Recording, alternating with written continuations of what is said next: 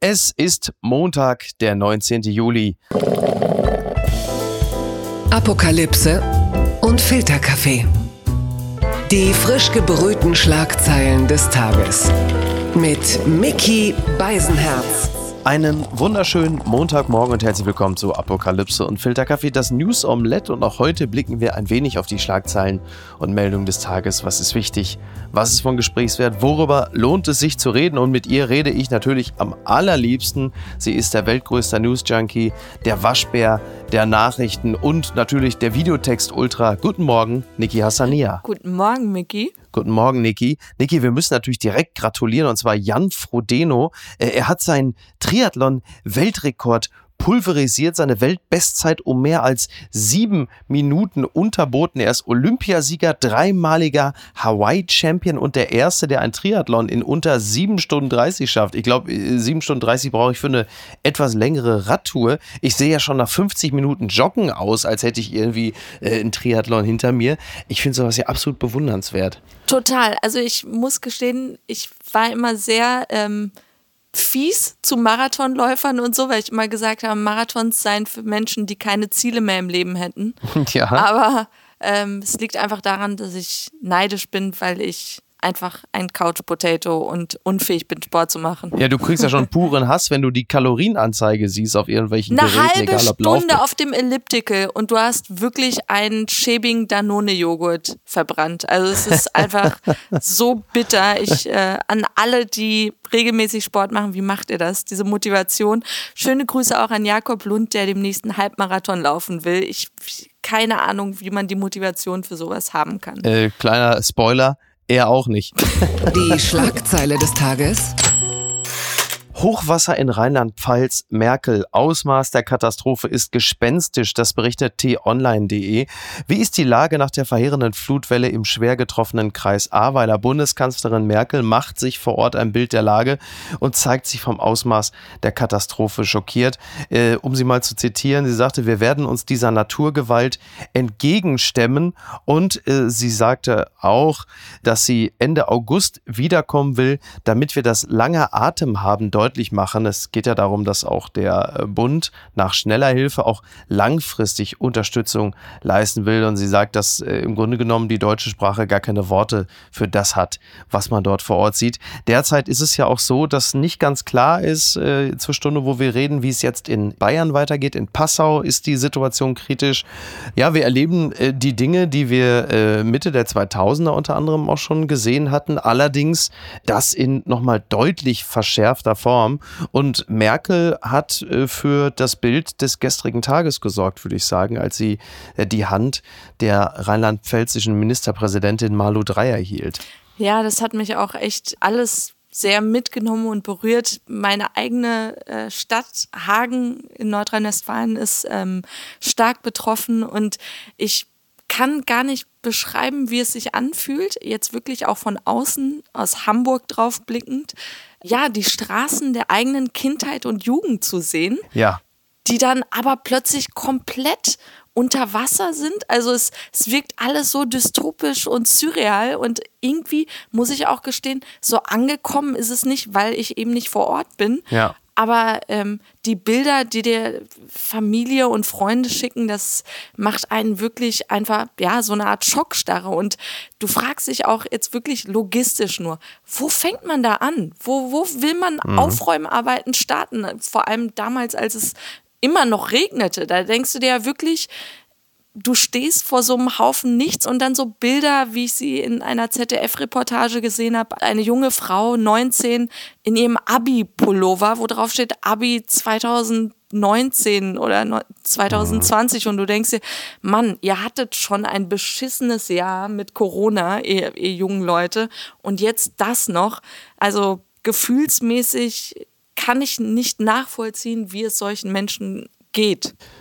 Ja, du, du siehst halt, wenn du die Bilder siehst, welche unglaubliche Kraft diese Wassermassen haben. Ne? Also es gibt ja, äh, gibt ja Berichte, wo eine Frau noch am Telefon erzählt, dass gerade ihr Haus sich bewegt und diese Frau ist zur Stunde auch noch verschwunden. Es sind sehr, sehr viele Menschen ja derzeit gelten noch als verschwunden, was aber unter anderem auch damit zu tun hat, dass halt natürlich die Telefonverbindungen abgerissen sind, dass da nichts mehr geht. Also es, es, man darf da zu Recht drauf hoffen, dass sehr viele Menschen auch wieder auftauchen werden. Und äh, diese schiere Machtlosigkeit, die dann auch der Mensch hat. Das Schlimme ist auch, es kommen immer mehr Städte und, und Länder auch dazu. Österreich, Schweiz jetzt auch. Und mhm. ähm, die Schweizer sagten auch, wir hatten das ja schon mal 2005 oder 2006, äh, ich kann mich nicht mehr genau erinnern. Und da haben die gesagt, äh, uns, uns wurde gesagt, das sei eine Jahrhundertkatastrophe und dass innerhalb kürzester Zeit sowas dann nochmal passiert, wirklich Horror. Ja, das hat dann mit äh, reinem Pech auch wirklich nicht mehr allzu viel zu tun. Ja, da, man wird einfach, man wird einfach demütig. Das ist, das ist also demütig sein ist der eine Teil, den man leisten kann. Das andere sind natürlich klar Klimaschutzmaßnahmen, die jetzt allen so langsam einfallen, die jetzt übrigens natürlich dann auch auf eine viel größere Mehrheit der Bevölkerung treffen, die dann auch sagen, okay, wir sind jetzt vielleicht wirklich bereit, äh, Einschnitte hinzunehmen, weil äh, jetzt, jetzt schwappt, wie, wie, wie immer gesagt, jetzt schwappt uns die Scheiße buchstäblich auf die Fußmatte, beziehungsweise reißt halt einfach gleich das komplette Haus mit weg. Das ist das eine, aber auch städteplanerische Maßnahmen, ne? also einfach viel mehr Grünflächen, damit das, das Wasser irgendwo auch ablaufen kann, Drainagen, äh, begrünte Dächer, all diese Dinge werden natürlich in Zukunft auch in die Stadtplanung viel heftiger einfließen. Also warum muss jeder Innenhof äh, unbedingt asphaltiert sein? Warum kann das nicht begrünt sein? Solche Dinge spielen künftig natürlich auch eine viel größere Rolle, um nicht nicht nur den Klimawandel zu verhindern, sondern halt eben auch die unmittelbaren Folgen, die ja jetzt schon passieren, vielleicht etwas mehr abzufedern. Zusätzlich natürlich zu Dämmen und, und veränderten Flussläufen und so, was uns ähm, zu E-Mail bringt. Blattgold. Der Tagesspiegel zitiert Armin Laschet, dies war unpassend und es tut mir leid. Laschet entschuldigt sich für Albernheiten hinter Steinmeiers Rücken. Was für eine Schlagzeile, oder? Wenn man sich das nochmal ganz kurz vor Augen führt, was für ein Satz im Zusammenhang mit dem, was da passiert ist. Also ich habe es ja nur jetzt, man liest einfach so eine Zeile und denkt, wie kann denn das sein? Ein Video zeigt, wie CDU-Chef Laschet scherzt, während der Bundespräsident sich an die Flutopfer wendet. Jetzt bedauert der Kanzlerkandidat sein Verhalten. Das ist wirklich nichts nichts, was man über sich lesen möchte im Allgemeinen und schon gar nicht, wenn man Kanzlerkandidat der Union ist. Übrigens hat auch der britische The Guardian das mit auf die Titelseite genommen. Also du siehst, dass das die auch Bilder über gehen um die Welt, ja, ja. Ja, absolut. Also klar, bei einer solch großen Volkswirtschaft, bei einem so dann doch vergleichsweise wichtigen Land, da lässt sich die Presse das natürlich nicht entgehen.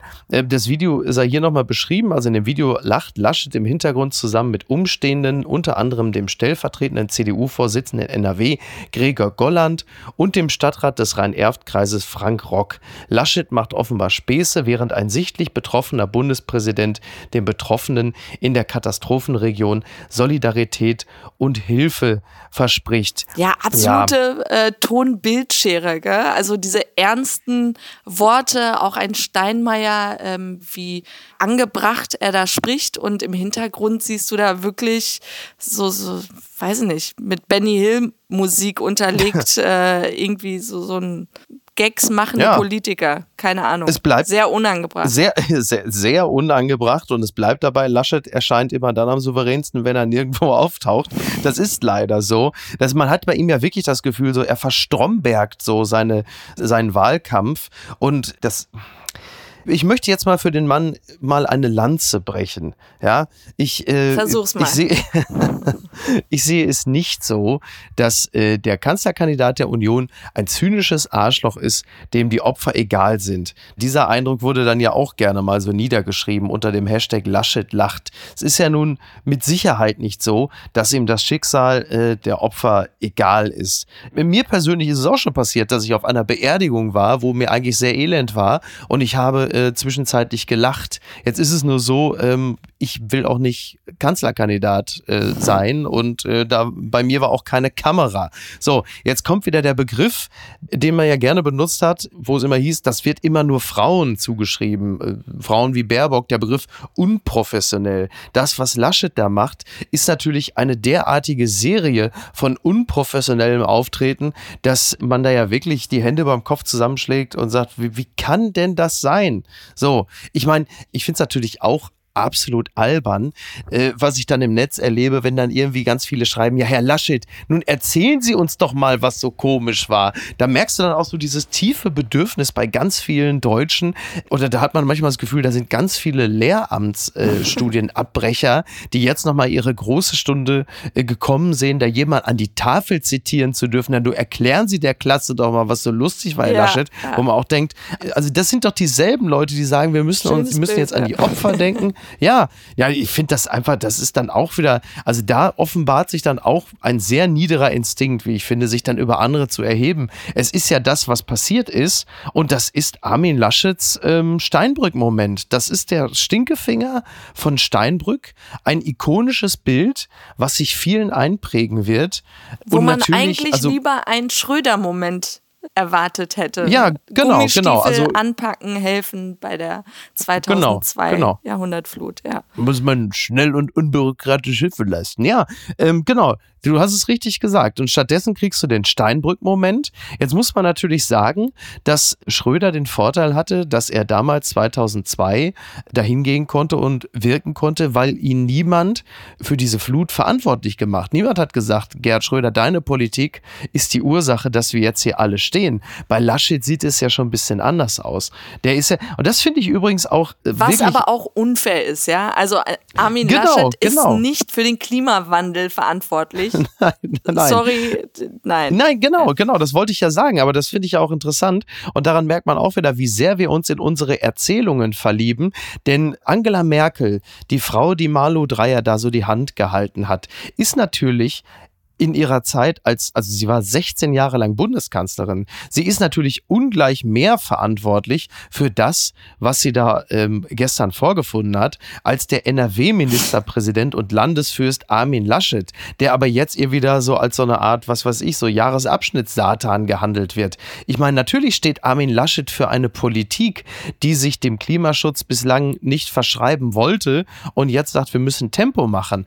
Aber da muss man dann schon auch so fair sein und auch sagen, äh, bis 2017 hat auch relativ lange Rot-Grün in NRW regiert. Das ist auch Teil der Wahrheit. Bevor also, man jetzt komplett. Äh, so, ja. so tief in die Materie gehe ich gar nicht. Ich empfinde das Ganze als das, was es ist, ein PR-Desaster. Mhm. Und ich, ich sehe das auch wie du, dass es ihm nicht egal ist, was da passiert. Und er wird auch genug mit Menschen gesprochen haben vor Ort. Und diese Empathielosigkeit, die ihm da vielleicht jetzt vorgeworfen wird, teile ich auch nicht. Ich glaube wirklich unter Druck geht jeder anders mit einer Situation um. Und wenn es dann diesen einen Moment da gibt, wo jemand einen Gag macht oder so, dass du dann mit Lachen oder so vielleicht da wirklich Druck für dich selbst abbaust, fair enough. Das einzige Problem bei der Nummer ist, als Politiker erwartet man in so einer Situation echt nicht viel von dir. Ja? Man erwartet, dass du hingehst, Betroffenheit ausstrahlst, ob jetzt gefühlt oder nicht, strahl sie einfach aus und äh, sichere den Menschen Hilfsgelder zu, was auch, also check, haben sie alle gemacht. Mhm. Ähm, und ich, ich finde es einfach nur so sackdämlich. Genauso dieses schockiert sein, wie damals, als Yogi Löw an seinen Fingern geschnüffelt hat, nachdem er sich am Hintern oder sonst wohin gerieben hat. Ja, wo du dir denkst, du bist gerade auf einem internationalen Turnier, überall sind Kameras.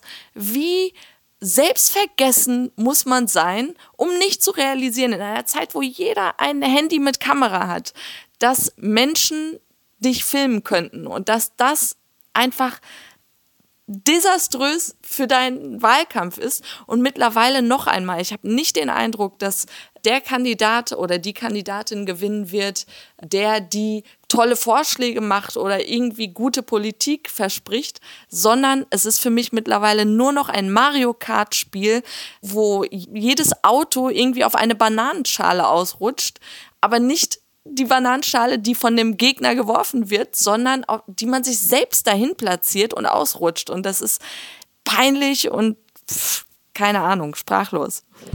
Die unbequeme Meinung. Corona-Regeln. NRW-Minister will Tag der Freiheit einführen. Das schreibt die Berliner Zeitung. Nordrhein-Westfalens Familienminister Joachim Stamp hat vorgeschlagen, an einem bestimmten Tag alle Corona-Beschränkungen fallen zu lassen. Er hat vorgeschlagen, also Joachim Stamp von der FDP, nach dem Beispiel Englands einen Tag der Freiheit auszurufen, an dem die meisten Corona-Beschränkungen fallen. In den nächsten acht Wochen haben alle Erwachsenen ein Impfangebot erhalten, sagt er. Bei Kindern gebe es nahezu nur harmlose Verläufe. Daher könne der Tag der deutschen Einheit, der 3. Oktober dieses Jahr, auch Tag der Freiheit und Eigenverantwortung werden.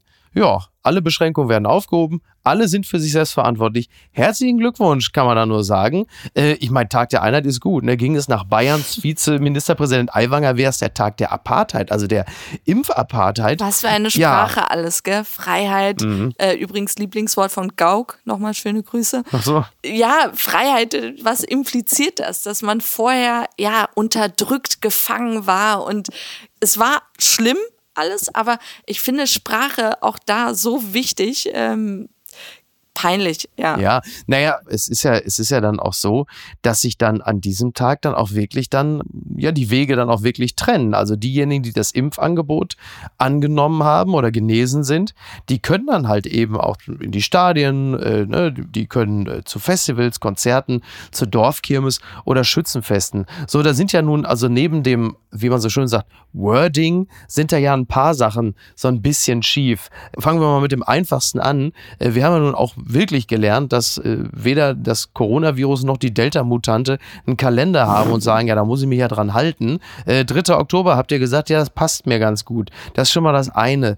Dann ist es aber vor allen Dingen ja auch so, dass hier an dieser Stelle das ja ein Tag der Freiheit in erster Linie für die Wahlberechtigten ist. Also alle, die da drunter sind, sagen wir mal so, ja, zwölf, ja, abwärts, die haben dieses Impfangebot nicht. Und es gibt ja sehr wohl eine signifikante Zahl von Jugendlichen oder Kindern, die ja wirklich mit Long-Covid zu kämpfen haben. Also das heißt, die erleben es im Herbst dann wieder, dass man sagt, ja, gute Reise, müsst ihr zusehen, wie ihr klarkommt. Also gehen wir, also Glück, ja, gehen wir mal davon aus, wir hätten jetzt äh, Glück und das würde am 3. Oktober dann so gehen oder wir setzen darauf. Aber Glück ist ja äh, eine Mischung aus Zufall und Vorbereitung. Aber wo ist denn bei uns die Vorbereitung, dass das Ganze glückt? Es gibt ja offenkundig wieder nicht diese Luftfilter in Schulen. Zumindest viel zu wenige. Ich wusste, dass die Luftfilter. Ja, naja, gut. Also in NRW mag sein, dass es einfach ein paar Schulen nicht mehr gibt, weil die jetzt weg sind. Aber ansonsten ist das halt, also da fragst du dich auch wieder, sag mal, was haben die denn? Ich meine, wir alle wollen das doch, ist doch toll. Wir,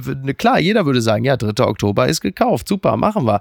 Aber äh, das gibt die Situation ja so gar nicht her, das so vollmundig zu versprechen und dann auch wieder komplett eine ganze Bevölkerungsschicht Schicht, nämlich die, die Jüngsten, so völlig außen vor zu lassen und zu sagen, ja komm, die Bar ist nicht so schlimm. Also der, der ist Familienminister, das kommt ja auch noch dazu. Mein Problem mit diesem Versprechen auch, auf, auf ein bestimmtes Datum alles wieder zu öffnen, das sieht man ja gerade mit Boris Johnson und Großbritannien dass du wirklich einfach ganz viel Vertrauen bei der Bevölkerung verlierst. Mittlerweile ist es ja echt so, ich verstehe die Motivation zu sagen, wir müssen den Leuten Hoffnung stiften, indem wir irgendeinen Lichttag nennen, so Licht am Ende des Tunnels. Da Total. wird alles aufgehoben ja. sein. Aber das Problem ist, die Realität holt uns ja dann doch ein, wie du es jetzt in England zum Beispiel hast. Die Leute machen Urlaub, die Briten machen Urlaub auf Mallorca und dann gehen die Zahlen auf Mallorca hoch und das heißt, wie wir es ja schon in der Vergangenheit gesehen haben, wenn ihr Urlaubsrückkehrer seid, müsst ihr 14 Tage in Quarantäne gehen. Und diese Regelung findet ab heute ja. um 4 Uhr nachts hat mhm. stattgefunden. Genau. Und alle brechen hektisch ihren Urlaub ab und äh, ich will nicht wissen, wie es am Flughafen ausgesehen hat. Aber wie gehst du da nach Hause? Mit welchem Gefühl? Mit dem Gefühl, die Politiker in England haben meinen Urlaub ruiniert. Sie haben uns wieder vollmundig etwas versprochen, was nicht eingetroffen ist. Ja, Politikverdrossenheit ja. am Ende des Tages und allein gelassen zu sein. Das bleibt am Ende hängen. Ja, das einzig Positive an der Äußerung von Joachim Stamp ist, dass er äh, als Vizeministerpräsident so ein bisschen den Druck von Armin Laschet genommen hat. dass er auch mal noch man bei jemand anderem auch nochmal sagt. Ah, Trendet er jetzt auf Twitter? ich habe nicht geguckt, ich halte es nicht mehr aus da. Fun Fact des Tages. Vitali Klitschko wird heute 50 Jahre alt. Ähm, trotzdem. Äh, Happy Birthday to you. ähm, ich, würde ihn, ich würde ihn trotzdem. Äh, äh, noch nicht als vulnerable Gruppe bezeichnen. Also falls Sie das Gefühl haben, Sie könnten jetzt ihn im Bus rumschubsen oder so, ich würde es lassen. Und die Spice Girls hatten heute vor 25 Jahren ihren ersten TV-Auftritt. Nur das mal zur kleinen Einordnung. Baby Spice ist mittlerweile 45. Wow, ich habe die Spice Girls geliebt. Rückblickend aber, wenn du dir die Videos und so anschaust, Feminismus war da auch noch mal eine andere Geschichte. Ja, ja. Wobei das so eine Art des Female Empowerments gewesen ist, das dem von Cardi B beispielsweise oder Nicki Minaj, finde ich, gar nicht so unähnlich ist, wenn man sich das mal so rein stilistisch ansieht, oder? So Mel B und Jerry Halliwell waren dem doch im gesamten Auftreten. Das also stimmt. Also, das stimmt, wobei ich äh, bei Cardi B und so jetzt noch behaupten würde, sie schrieben ihre eigenen Texte. Und das finde ich interessant generell bei weiblichen Musikerinnen, äh, dass ganz oft meistens auch nur eine Person, ich sage jetzt mal Max Martin war das ja ähm, in mhm. den 2000ern, ja. der alle Songs von Britney Spears und all diesen Females geschrieben hat. Und jetzt auch eine Olivia Rodrigo, die auch gefeiert wird als, als Heldin von vielen jungen Frauen, wo du aber siehst, da steckt ein Mann meistens dahinter. Und, und solche Sachen würde ich mir wünschen, dass es in der Zukunft äh, sich auch ändern würde. Ganz weit vorne. Flug kommende Woche. Bezos nimmt den bisher jüngsten Menschen mit ins All und den ältesten. Ja, in wenigen Tagen will Milliardär Jeff Bezos zusammen mit seinem Bruder Mark ins All fliegen und einige Minuten Schwerelosigkeit genießen. Gleich zwei seiner Gäste werden dann Rekorde brechen, berichtet der Spiegel. Er hat nämlich Oliver Dahmen dabei. Der ist gerade mal 18 Jahre alt, ist ein äh, Sohn aus reichem Hause. Er ist äh, Was der, der Arschloch. Bitte. wir, wir, kürzen, wir kürzen diesen Beitrag ab durch einen Einwurf von Nikia Sania. Führ doch bitte fort. Um wen handelt es sich ich denn? Ich habe einfach nur gesehen, dass es ein reicher Sohn ist. Und ja. äh, da kam natürlich sofort Klassenneid in mir auf. Ich, ich würde auch gern ja. da mitsitzen und Richtung All. Und ja, dann, dann lass du dir doch von Papi 28 Millionen allem, Euro aber, zahlen. Dann kannst aber du da auch bei aller Liebe, ja. Jeder, der Kinder hat oder, oder Freunde, die Kinder haben, sieht doch, wie man einen Charakter auch mit kleinen Impulsen wirklich mhm auf lange Zeit verderben kann. Und, ja. und jetzt schau dir diesen Typen an, der ist 19. Ja. Wenn du mit 19 schon im All warst, mhm. was willst du dann noch erreichen? Was, was steht dann noch auf der To-Do-Liste, To-See-Liste? Es ist, der ist damit verflucht, für immer ein Arschloch zu sein. Ich bin überzeugt davon. Also Leica, der Hund, wäre mit 18 vergleichsweise reif gewesen äh, im All. Aber das stimmt für den. Ja, der sieht natürlich wirklich, also man muss das fairerweise sagen. Also dieser Oliver Dahmen, er ist Niederländer und äh, er ist der Sohn, also der, der Vater ist Chef der Beteiligungsgesellschaft Somerset Capital Partners. Das klingt jetzt alles nicht so wahnsinnig gut. Ähm, er sieht halt wirklich ein bisschen aus, als würde BWL Justus diesen Sommer nicht nach Kampen fliegen, sondern halt eben ins All alt. Ich erinnere ähm, nochmal daran an diesen Hochschulskandal in den USA, wo die Eltern Geld bezahlt ah, ja. haben, viel, damit die Kinder ähm, an der Harvard studieren können oder Yale, keine Ahnung, was das war. An Harvard, Harvard. ja, an Harvard. Und ganz ehrlich, so anders ist dieser Vater jetzt auch nicht. Mehr kannst du einen Lebenslauf nicht äh, verschönern. Du zahlst das Geld und er wird immer in seinem Lebenslauf schreiben können, ich war da oben. Jüngster Mensch im All, genau. So, darum geht's ja halt eben auch. Man will ja auch Rekorde brechen, ne? Deswegen nimmt Bezos ihn ja auch mit. Und dann ist aber Ja, unter anderem halt eben. Und dann ist ja auch noch die Fluglehrerin Mary Wallace Funk dabei, die mit 82 die älteste Person äh, sein wird, die bisher ins All geflogen ist. Ich freue mich einfach darauf, äh, wenn sie die gekochten Eier aus der Tupperdose holt, dann wird es allen noch bitter leid tun, was da geschehen ist. Für sie freue ich mich wirklich. Sie sieht sehr sympathisch aus. Aber auch da frage ich mich, ich will nicht wissen, wie diese G-Kräfte auf einen Körper wirken. Also es ist schon interessant und ähm, das Interview danach werde ich mir auf jeden Fall anhören. Sind wir ehrlich, wenn du erstmal 82 Jahre alt geworden bist, dann hast du schon einiges erfahren, wie Kräfte äh, und Schwerkraft auf den Körper wirken. Da ist ein bisschen G-Kraft beim Fliegen, spielt da auch keine Rolle mehr. Das Kleingedruckte. Immunisierung gegen Corona. Sind Menschen mit schwacher Impfreaktion schlechter geschützt? Das fragt der Spiegel. Und die Antwort kommt in diesem Falle von Monika Brunner-Weinziel, die an der Universität Magdeburg unter anderem an Corona-Impfstoffen forscht. Sie sagt, wer nach der Impfung kaum oder keine Reaktion bemerkt, muss sich keine Sorgen machen. Immunsysteme sind unterschiedlich. Wenn eines leiser reagiert als das andere, bedeutet das nicht, dass es weniger effizient arbeitet. So, und die Nebenwirkungen nach der Impfung sagen nichts darüber aus, wie effektiv die Immunantwort ist. Das also in aller Kürze, weil ich weiß, Niki, dass das auch eine Frage ist, die du dir gestellt hast. Denn wie üblich hat dein Körper nicht positiv auf etwas Gesundes reagiert, was man ihm zuführt. Ja, weil es hieß, ähm, ein, ein funktionierendes Immunsystem sei es, wenn, wenn du da irgendwie wirklich Impfreaktionen hättest, wie ja, Fieber, Schüttelfrost, sowas. Und ich hatte einfach gar nichts, gar nichts. Und das hat mich zutiefst beunruhigt. Und ich dachte mir, es hat bestimmt nicht gewirkt bei mir. Du bist innerlich tot. Sowas kann man sich nicht ausdenken. Gizmodo meldet, Australian Prime Minister says he didn't shit his pants at McDonald's in 1997.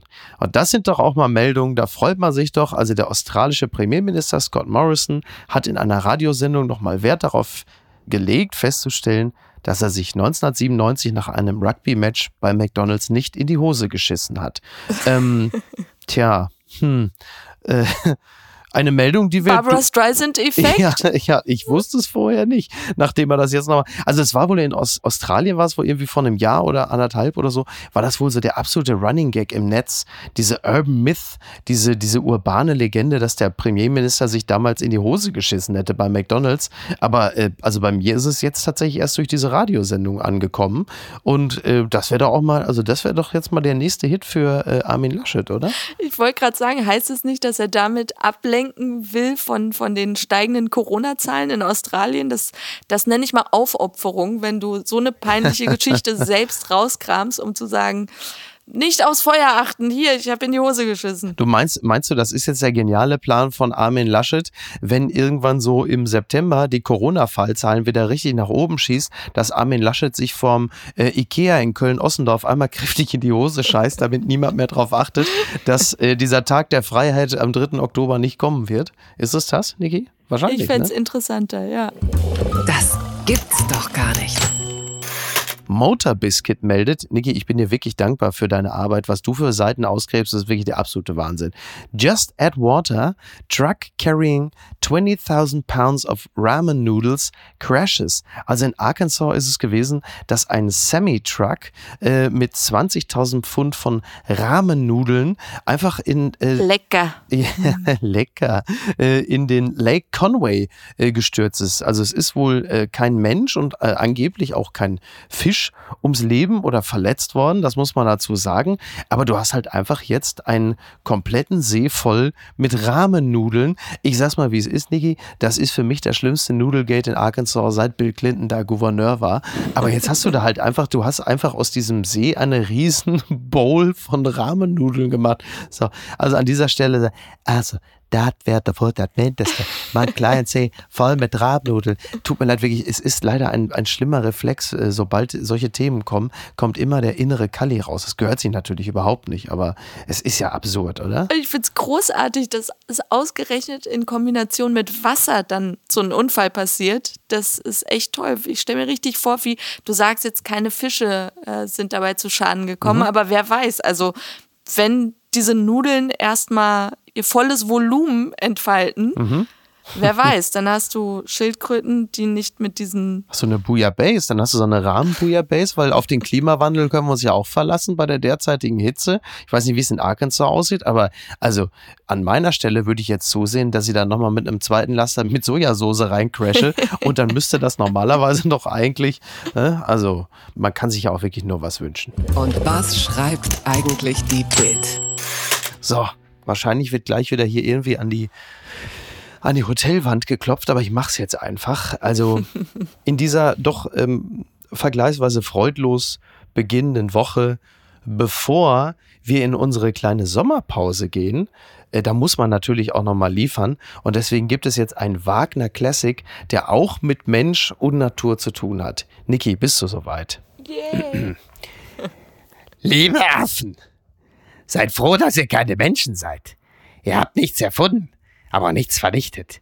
Ihr habt keinen Mozart hervorgebracht, aber auch nicht die Atombombe.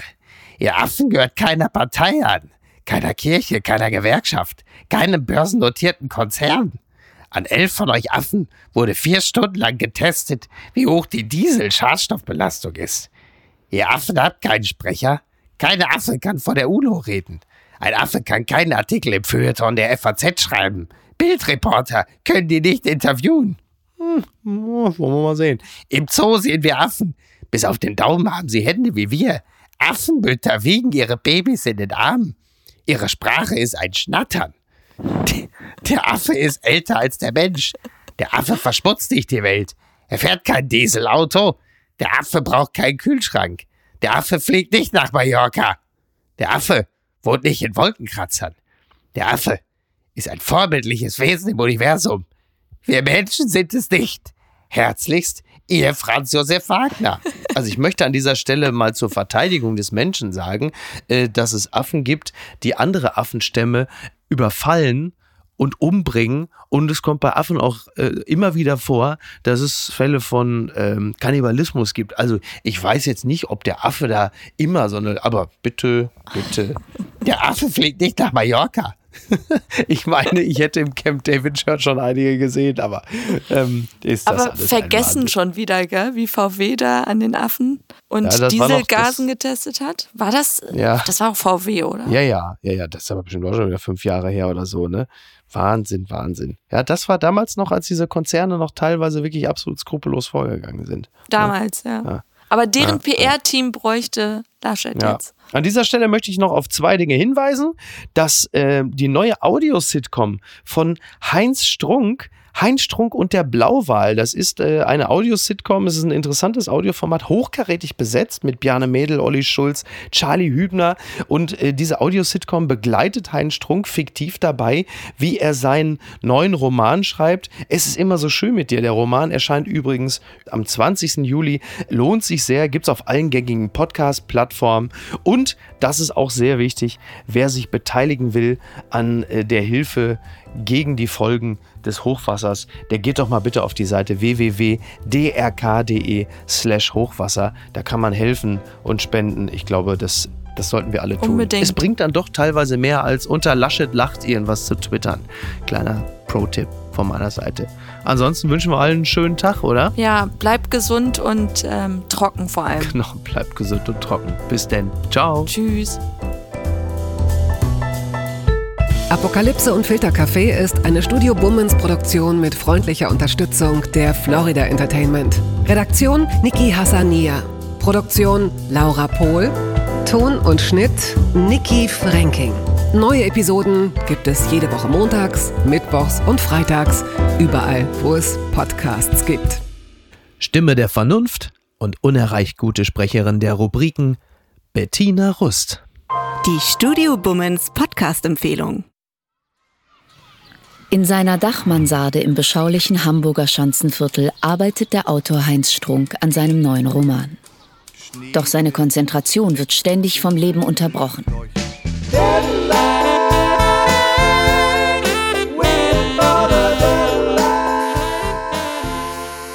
Olli Schulz, Grüß, grüß, Herr Nachbar. Ich habe den Transponder für unseren Mülltonnen verlegt. Können Sie mir Ihren borgen? Bjarne Mädel, In den Augen erfolgreicher Menschen brennt immer ein Feuer. Werde auch du zum Bunsenbrenner. Sag mal, wie hoch ist die Ansteckungsgefahr, die heute von dir ausgeht? Charlie Hübner. Mhm. Jetzt haben Sie auch schon wieder zwei Flaschen Wein alleine getrunken. Was soll denn das? Zählen Sie etwa mit? Nur die Ruhe. Regen Sie sich nicht auf. Rechtfertigen Sie sich nicht. Wer sich entschuldigt, klagt sich an. Lina Beckmann. Geben Sie sich jetzt mal einen Ruck. Spätestens Sonntagabend schicken Sie mir das erste Kapitel, ja? Und Melika Furtan als Erzählerin. In Heinz Strunk und der Blauwal. Eine Audiositcom in sieben Teilen von Heinz Strunk und Jon Hanschin für Studio Bummens. Ab Montag, den 19. Juli. Täglich und überall, wo es Podcasts gibt.